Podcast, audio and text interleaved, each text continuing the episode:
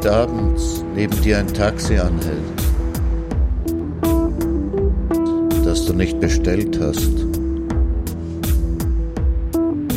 und der Fahrer die Scheibe herunterlässt und fragt, wo soll's hingehen? Dann sag, wer weiß wohin. Und steig ein. Draußen siehst du die hellen und dunklen Fenster der Stadt. Und der Fahrer erzählt Geschichten von anderswo und von nebenan. Und das Radio spielt. Fahr mit, solange bis du weißt, du bist da. Und wenn du aussteigst, vergiss das Trinkgeld nicht.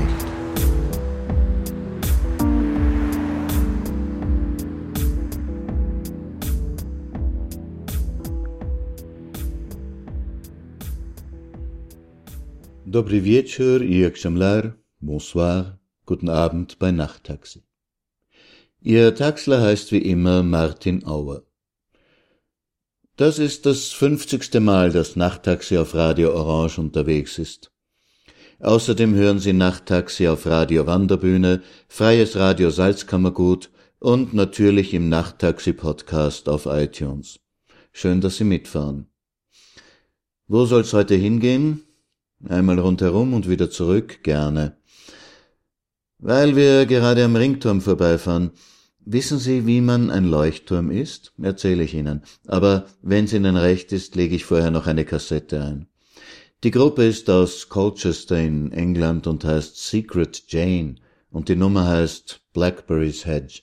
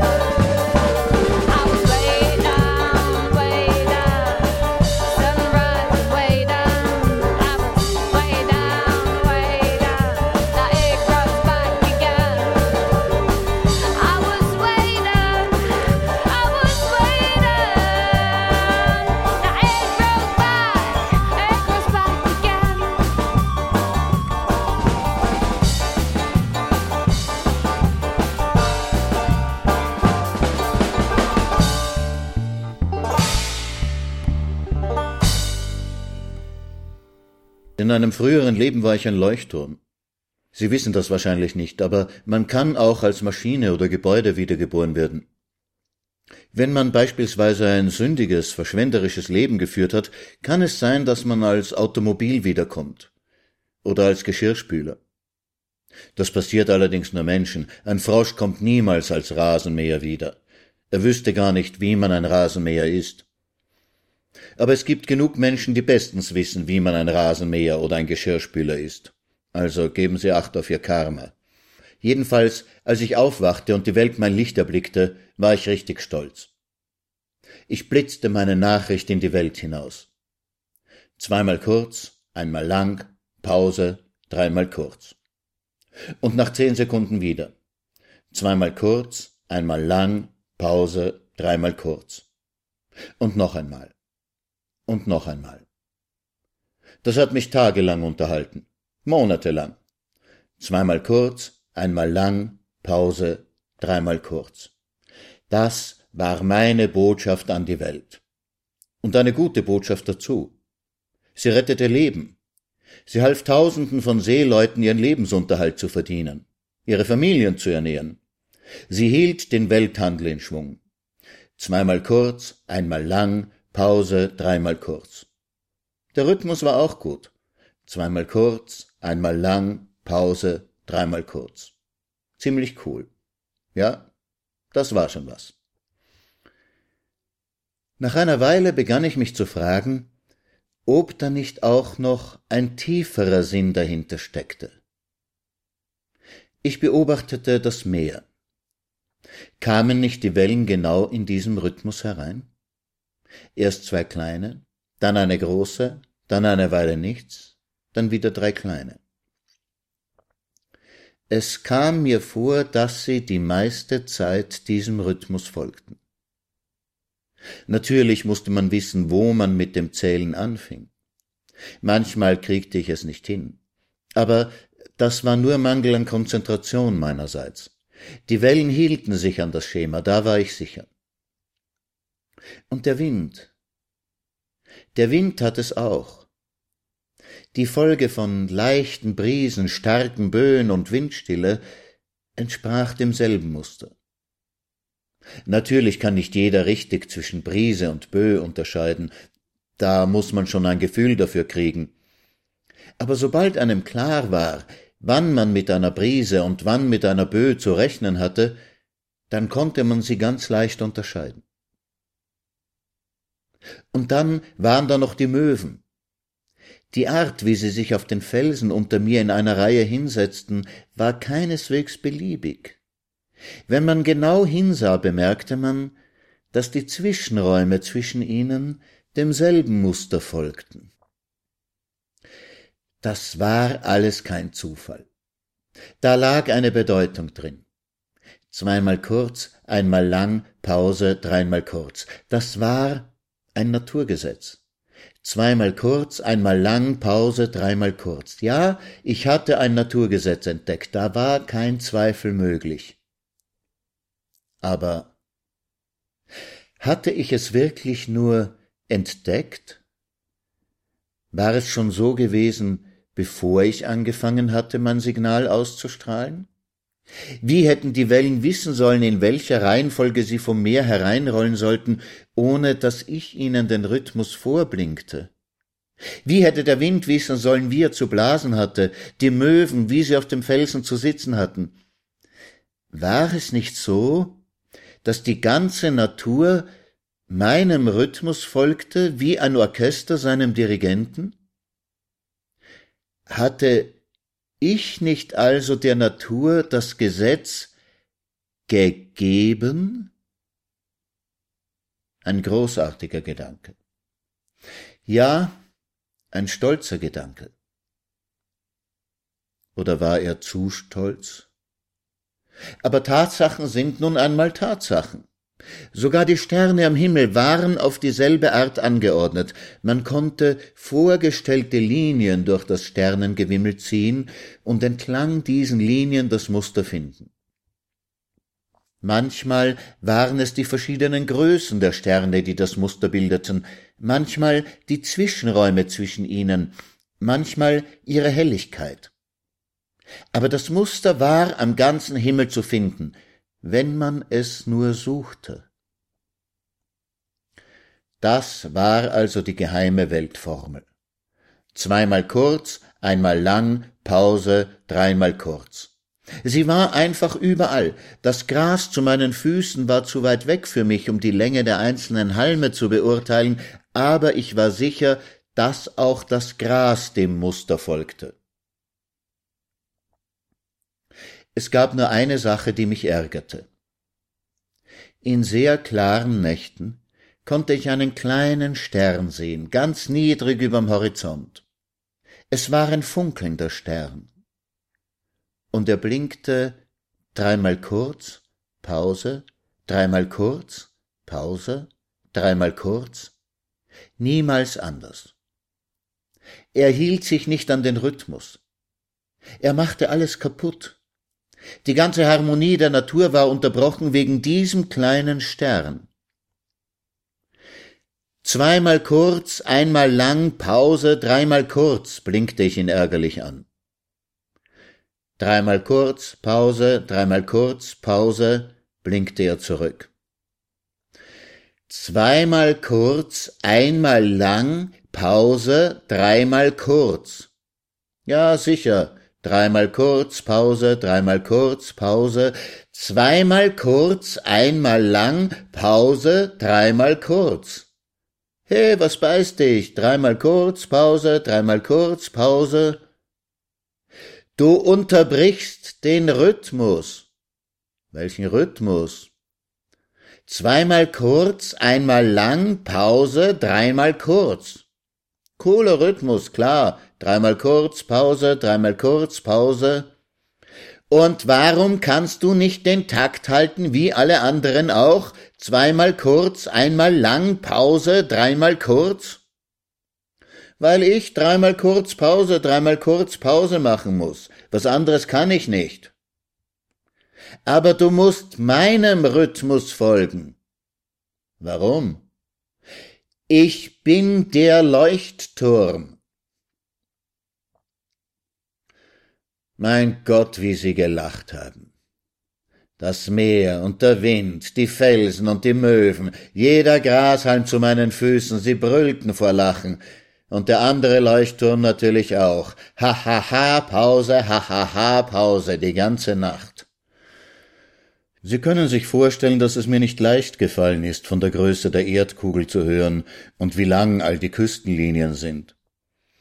Ich hatte einiges zu lernen über Navigation und Trigonometrie, Seekarten und Handbücher und warum jeder Leuchtturm sein eigenes Signal hat, das ihn von den anderen unterscheidet. Und dass man mindestens zwei Bezugspunkte braucht, um zu wissen, wo man ist. Dass es einem noch nicht viel weiterhilft, wenn man bloß einen Leuchtturm identifiziert hat. Ich konnte das alles zuerst gar nicht glauben. Es sagte mir nichts. Es war nicht wirklich. Erst nach einiger Zeit konnte ich akzeptieren, dass es die Welt, die ich mir konstruiert hatte, war, die nicht wirklich war. Ich lernte, dass ich immer noch eine bedeutsame Rolle im Leben spielen konnte, auch wenn sie nur im Zusammenspiel mit anderen Bedeutung erlangte.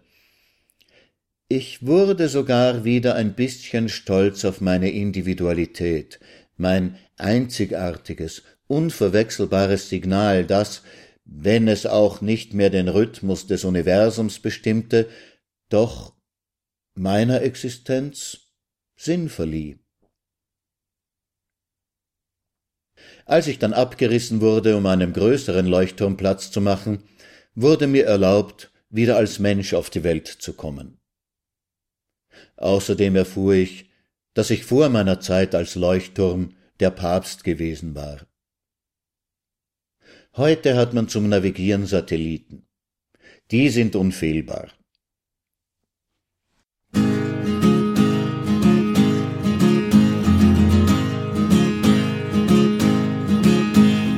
Big engine's burning, it's smoke in the wind, starts turning again, and the sky's the color of fire.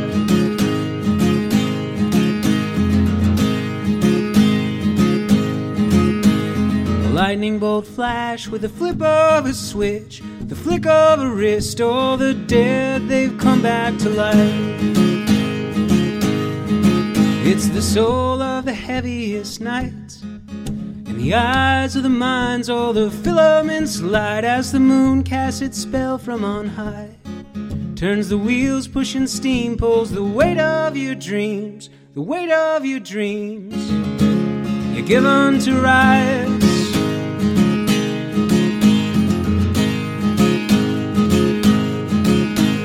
The heat from the streets up in spirals of white, in tendrils of fog, and the air looks like something to touch.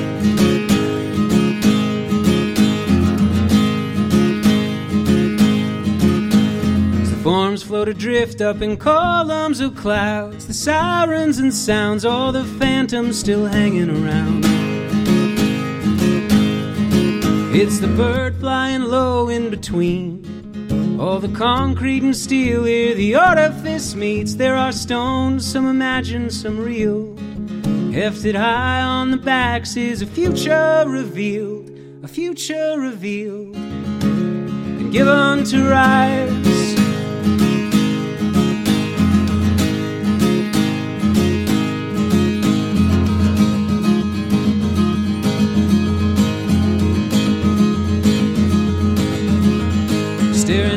Such dizzying heights.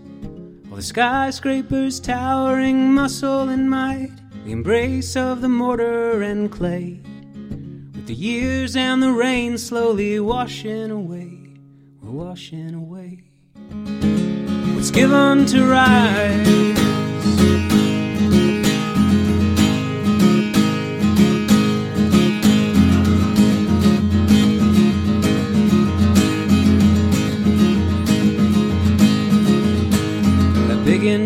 Burning, it's smoke in the wind starts turning again, and the sky's the color of fire.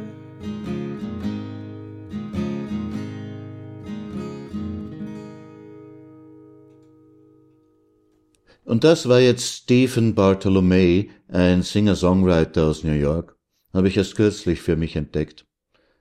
Ich finde es schön, dass ich mich so mit ihnen unterhalten kann. Mit manchen Fahrgästen kann man sich unterhalten, mit anderen nicht. Manche setzen sich hinten hin und schlagen die Zeitung auf, dann weiß ich schon, keine Unterhaltung erwünscht. Oder welche haben Kopfhörer in den Ohren. Oder sie telefonieren die ganze Fahrt hindurch. Da habe ich dann Zeit, mir Geschichten auszudenken. Und Leuten wie Ihnen kann ich sie dann erzählen.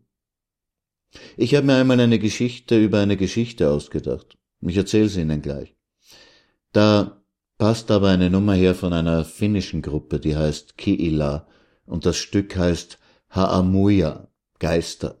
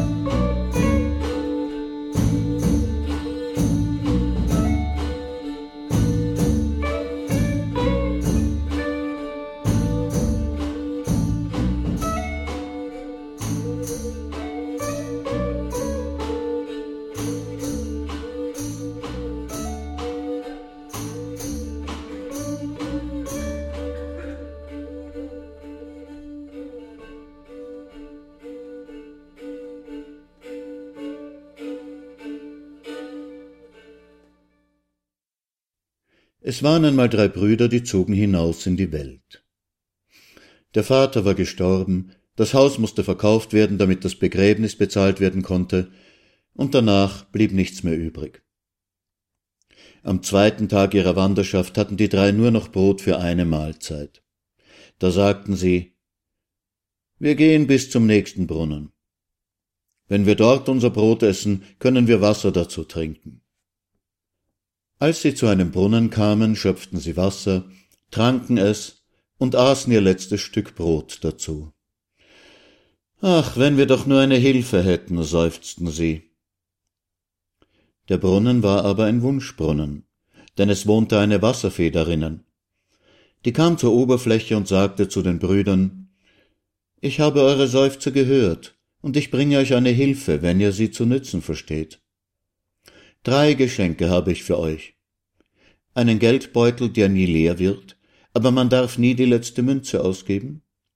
Ein Brot, das nie alle wird, aber man darf nie das letzte Stück aufessen.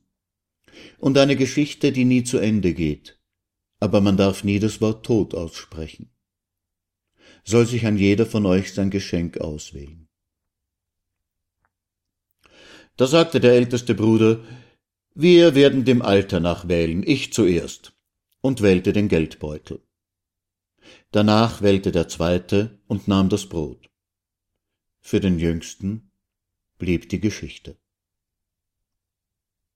Und tatsächlich, die Wunschdinge hielten, was die Fee versprochen hatte. Der Geldbeutel, den der Älteste sich erwählt hatte, war jeden Morgen randvoll mit Goldstücken und Banknoten und wenn am Abend auch nur eine einzige Münze drin war, so war er doch am nächsten Morgen wieder gefüllt. Der älteste Bruder sagte zu den beiden anderen Nun, ich bin euch eigentlich nicht schuldig, aber greift nur jeder einmal tüchtig hinein in den Geldbeutel. Dann aber adieu.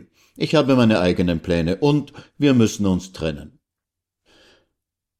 Er verließ seine beiden Brüder und ließ den Geldbeutel für sich sorgen. Freilich, nach einem Jahr oder zweien geschah es ihm einmal, dass er in einem Wirtshaus trank und alle anderen Gäste einlud, auf seine Kosten mitzutränken, und es waren viele Gäste da an jenem Abend, und sie waren fröhlich und ließen den edlen Spender hochleben. Aber als es ans Zahlen ging, machte die Zeche gerade so viel aus, wie der älteste Bruder in seinem Beutel hatte, und der Wirt ließ sich nicht bereden, auch nur einen Groschen bis zum nächsten Morgen zu borgen. Da füllte sich der Beutel nun nicht mehr. Das war freilich für den ältesten Bruder nicht gar so schlimm, denn er hatte schon längst mit dem vielen Geld aus seinem Beutel ein gut gehendes Geldverleihergeschäft aufgemacht und besaß ein dickes Bankkonto und mehrere Häuser und Werkstätten. Der zweite Bruder wurde ein berühmter Seefahrer und Erforscher fremder Kontinente. Denn mit seinem Brot, das niemals alle wurde, hat ja keine Proviantsorgen und konnte die entferntesten Inseln ansteuern und sich in die tiefsten Wälder und die weitesten Wüsten wagen. Behielt er am Abend auch nur ein Bröselchen von dem Brot über, so war daraus am Morgen doch wieder ein schwerer Leib geworden, der ihn und seine Mannschaft satt machte. Eines Tages freilich wurde dem zweiten Bruder bei einem Gastmahl auf einer der Inseln, die er entdeckt hatte, ein Braten serviert, und der Bratensaft schmeckte ihm so gut, dass er gedankenlos alles mit seinem Brot auftunkte und auch das letzte Stück mit aufaß. So war auch das Brot dahin. Aber da war der zweite Bruder schon alt und Besitzer von mehreren Inseln und einer ganzen Flotte von Handelsschiffen, die für ihn auf allen Weltmeeren Handel trieben. Auch dem dritten Bruder hatte die Fee nicht zu viel versprochen. In seinem Kopf begann sich eine Geschichte zu formen. Er ging noch bis in die nächste Stadt, borgte sich dort von einem Krämer auf dem Marktplatz einen Stuhl, setzte sich neben den Stadtbrunnen und begann seine Geschichte zu erzählen. Die Geschichte begann mit einem Bauernburschen, der in die Welt zog und ein großer Held wurde.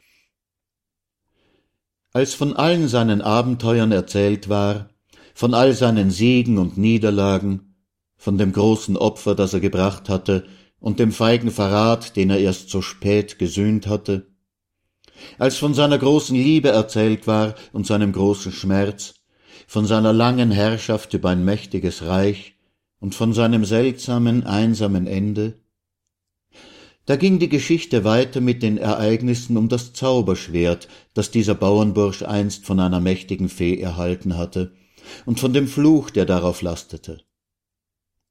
Und es wurde von allen Heldentaten und Gemeinheiten erzählt, die mit diesem Schwert begangen wurden, von den Listen derer, die sich in seinen Besitz setzen wollten, von den Schicksalen derer, die es bekamen, und den Schicksalen derer, die durch es umkamen.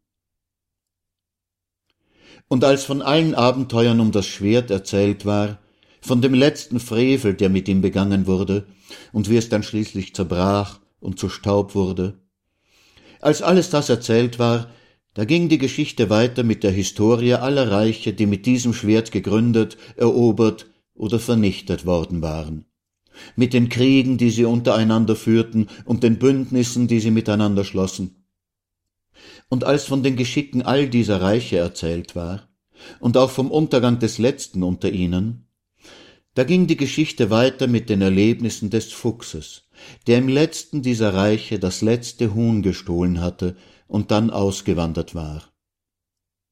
Und es wurde erzählt von allen Bosheiten, die er beging, und von allen Fallen, denen er entkam, wie er den Wolf und den Bären betrog und die Gänse hereinlegte.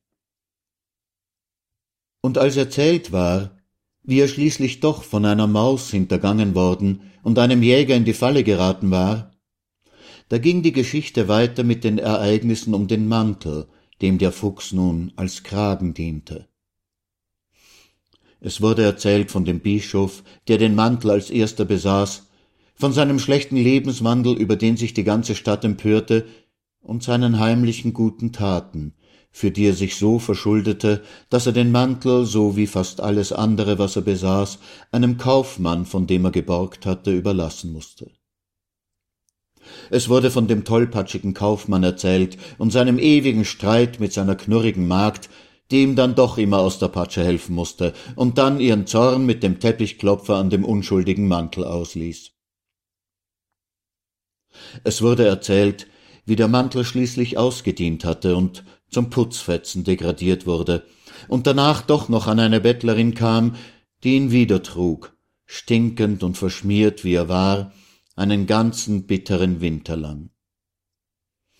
Und als der Mantel endgültig ausgedient hatte und kein Faden mehr von ihm übrig war, da ging die Geschichte weiter mit dem Leben des Kindes, das unter diesem Mantel in einer eisigen Nacht geboren worden war und es wurde erzählt von dem Geschlecht, das aus diesem Kind der Bettlerin hervorging, einem Geschlecht von Mägden und Taglöhnern, Soldaten und Jahrmarktsgauklern, Dieben und Wahrsagerinnen, aus dem schließlich ein berühmter Soldat hervorging, der später Feldherr und schließlich Kaiser wurde. Und es wurde die Historie seines Reiches erzählt, bis auch dieses unterging, an der Rattenplage. Und als vom Zerfall dieses Reiches erzählt war, da ging die Geschichte weiter mit dem Leben der Ratte, die im Keller des Palasts des letzten Kaisers gehaust hatte, und mit dem Floh, den diese Ratte hatte. Und es wurde erzählt von allen Menschen, die dieser Floh biss, und von ihrem schrecklichen Ende. Denn die Ratte und der Floh, die trugen die Pest in die Welt. Und es wurde erzählt, wie die Pest sich verbreitete und wuchs und die Länder entvölkerte. Es wurde erzählt, wie die Menschen Furcht voreinander bekamen und voreinander flohen und einander verrecken ließen aus Angst vor der Ansteckung, und es wurde erzählt von dem Erbarmen, das die Menschen miteinander hatten, von der Liebe, die das Unglück in ihnen weckte, von der Hilfe und den Opfern, die sie einander brachten, von der Weisheit und der Torheit, die die Nähe des Untergangs in den Menschen weckte. Und es wurde erzählt von einem Dorf, in dem alle umkamen und nur ein einziges Mädchen verschont blieb.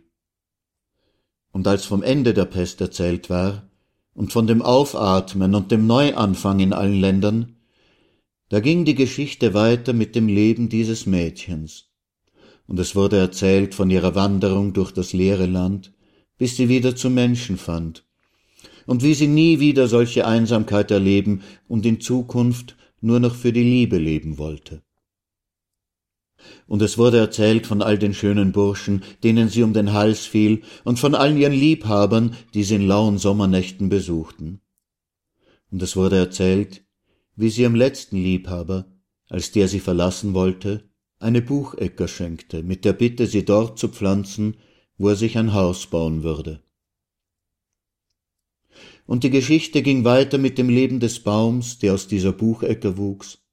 Es wurde erzählt, wie er seine Wurzeln in die Erde und seine Äste in die Höhe reckte, wie er gedieh und Frucht trug und aus seinen Früchten ein Wald wurde, der schließlich das Haus des ungetreuen Liebhabers überwucherte. Und so ging die Geschichte immer weiter und weiter, und der jüngste Bruder saß Jahr aus, Jahr ein auf seinem Stuhl neben dem Brunnen und erzählte. Und der Marktplatz war voll von Leuten, die von weit her gekommen waren, um ihm zu lauschen.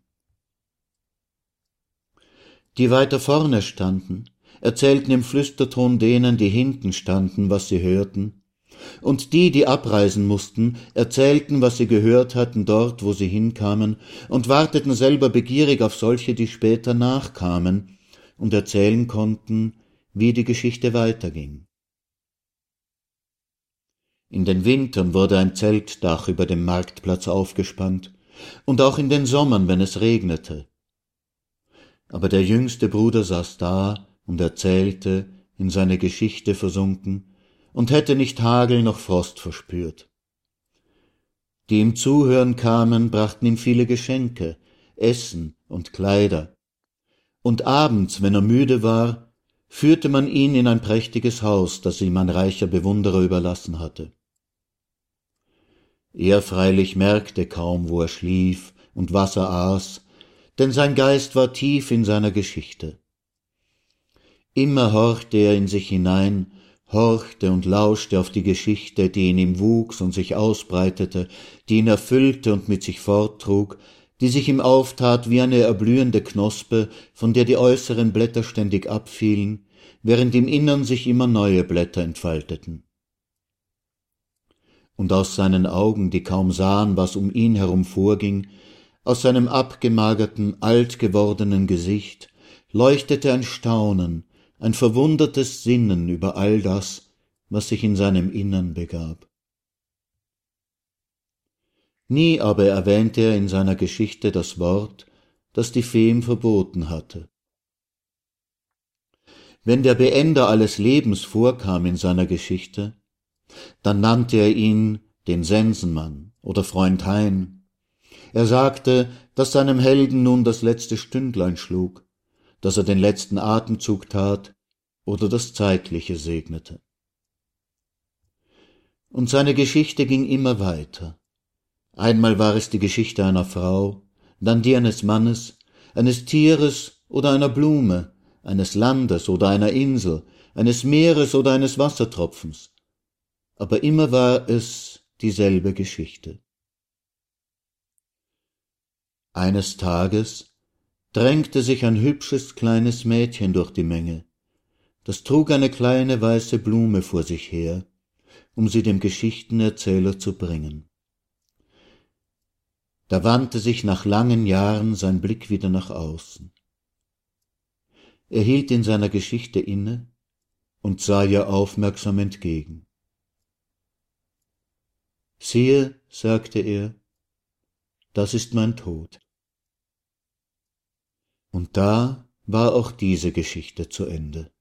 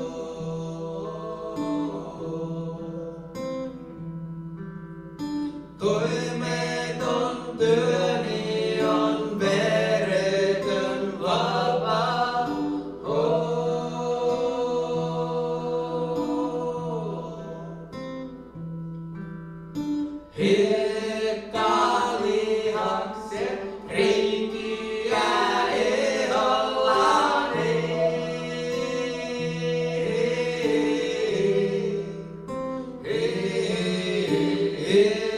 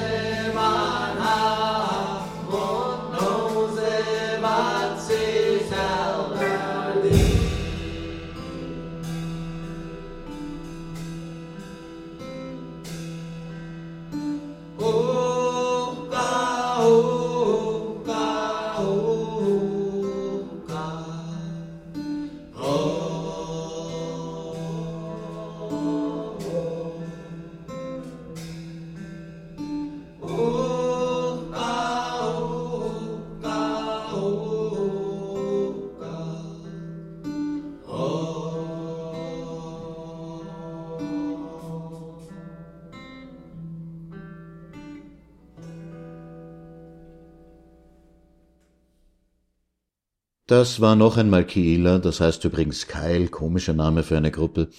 Und das Stück heißt Uka Uka. Ich glaube, das heißt Gefahr oder Achtung oder sowas. Aber wissen Sie, heutzutage ist das Geschichtenerzählen nicht mehr so einfach wie in dem Märchen. In einer Geschichte will man doch nicht nur erfahren, was passiert ist, sondern auch, warum es passiert ist. Man will die Zusammenhänge verstehen. Aber das ist in der heutigen Zeit furchtbar schwierig geworden. Jemand verliert den Job, die Familie zerbricht, die Tochter wird heroinsüchtig. Man schüttelt den Kopf und denkt sich, Schicksal. Aber was heißt Schicksal? Ich erzähle Ihnen gleich, was ich mir dazu überlegt habe. Aber zuvor eine Nummer von Simon Matthewson aus England. Die Nummer heißt Lasky Come Home und stammt von einem Album namens Makes Children Fat as Pigs. Das brauche ich Ihnen wohl nicht zu übersetzen.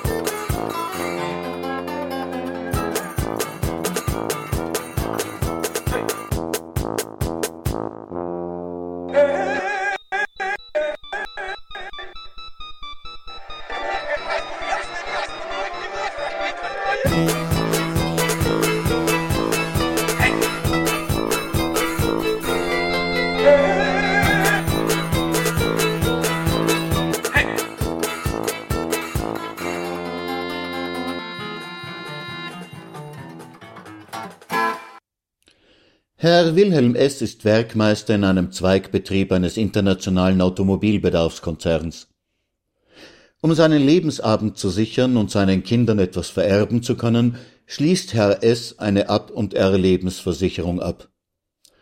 Natürlich entscheidet er sich für den Versicherungsvertrag, der ihm die höchste Rendite verspricht. Die Versicherungsgesellschaft legt das Geld des Herrn S soweit sie es nicht in festverzinslichen Papieren binden muss, in Wertpapierfonds an. Natürlich wählt sie die Fonds, die ihr die höchste Rendite bieten. Die Fondsverwalter legen das Geld der Versicherungen in Aktien an. Natürlich wählen sie die Aktien, die den höchsten Wertzuwachs versprechen. Ein Konkurrenzunternehmen des Konzerns, für den Herr S. arbeitet, erzielt mit einer neuen Produktionsmethode Kosteneinsparungen. Darauf steigt der Kurs seiner Aktien. Entsprechend sinkt der Kurs der Aktien des Konzerns, für den Herr S. arbeitet. Dadurch wird es für den Konzern schwieriger, zu günstigen Bankkrediten zu kommen. Um den Kurs seiner Aktien wieder zu steigern, beschließt die Konzernleitung ein Zeichen zu setzen.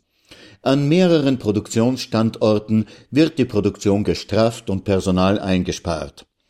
Zusammen mit 500 anderen Kollegen erhält Herr S. die Kündigung. Der Aktienkurs steigt wie erwartet. Die Fondsverwalter legen das Geld ihrer Kunden wieder in Aktien dieses Konzerns an. Am Jahresende erhält Herr S. einen Brief seiner Versicherung, in dem ihm stolz die Höhe seiner diesjährigen Gewinnbeteiligung mitgeteilt wird. Seine Ersparnisse hat Herr S. schon seit seiner Schulzeit in der örtlichen Sparkasse eingezahlt. Die Sparkasse wurde inzwischen von einer Bank gekauft, die Bank von einer größeren Bank und die größere Bank von einem internationalen Bankenkonzern. Herr S. hat seinen, inzwischen nicht unbeträchtlichen, Notgroschen noch immer bei dieser Bank angelegt. Die Bank vermehrt bekanntlich das Geld der Anleger, indem sie es gegen Zinsen verleiht. Unter anderem hat diese Bank schon vor Jahren größere Mengen von Anleihen der brasilianischen Regierung gekauft und bezieht daraus Zinsen, die sie, nach gewissen Abzügen natürlich, auch an Herrn S. weitergibt. Natürlich ist die Bank nur dann bereit, neue Anleihen der brasilianischen Regierung zu kaufen, wenn diese mit Zins- und Kapitalrückzahlungen nicht in Rückstand gerät. Entsprechenden Druck übt die Bank, ein nicht unbedeutender Wirtschaftsfaktor in mehreren Ländern, zusammen mit anderen Banken auf die jeweiligen Regierungen aus, damit diese entsprechenden Druck auf die brasilianische Regierung ausüben. Brasilien ist Mitglied eines internationalen Abkommens Kaffee exportierender Länder, das die Kaffeeexporte beschränkt und so den Kaffeepreis hochhält. Um seine Schulden bezahlen zu können, möchte Brasilien seinen Kaffeeexport erhöhen und eine größere Quote erhalten. Dieses Bestreben haben auch andere Kaffee exportierende Länder. Da es zu keiner Einigung kommt, wird das Abkommen nicht erneuert. Die Kaffee exportierenden Länder werfen ungehemmt Kaffee auf den Markt und die Weltmarktpreise für Kaffee verfallen. Da die kleinen Kaffeebauern keinen ausreichenden Preis für ihre Ware bekommen, suchen sie nach anderen Verdienstmöglichkeiten. In Kolumbien gibt Herr Jesus S. wie viele anderen nun endlich dem Drängen eines Herrn Jeremy Kay nach, statt Kaffee Kokasträucher anzubauen. Relativ billiges Kokain überschwemmt nun nicht nur den amerikanischen, sondern auch den europäischen Markt. Ein Herr Josef R. findet Geschmack an der aufpeitschenden Wirkung des Mittels und benutzt es regelmäßig. Um seinen Konsum zu finanzieren, übernimmt er den Vertrieb dieses und auch verwandter Produkte. Manuela, Tochter des Herrn S., in der durch die Entlassungen hervorgerufenen Stimmung am Ort in eine Sinnkrise geraten, lässt sich von Pitt F., einem Kunden des Josef R., die erste Heroinspritze setzen. Herr S., nunmehr im vorzeitigen Ruhestand, hält dennoch seiner Gewerkschaft die Treue. Diese reagiert auf die steigenden Aktienkurse mit der Forderung nach einer fünfprozentigen Lohnerhöhung.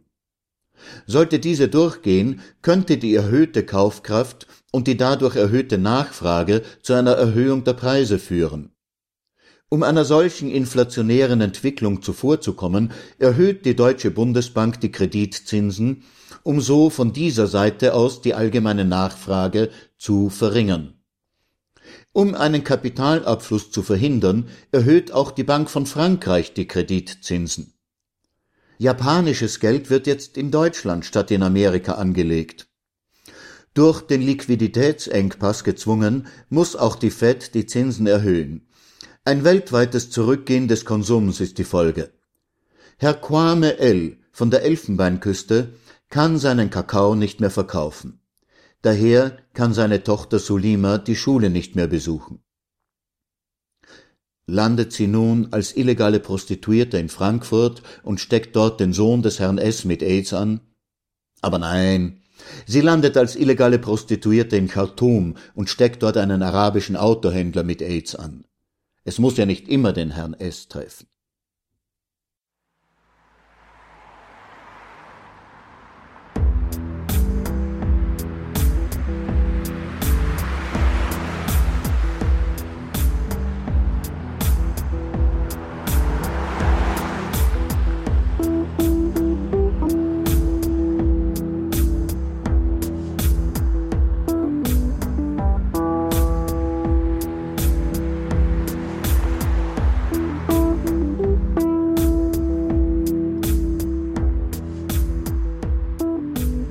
So, da wären wir einmal rundherum und wieder zurück.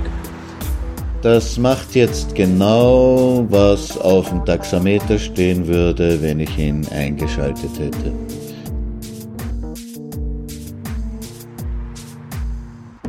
Danke fürs Mitfahren.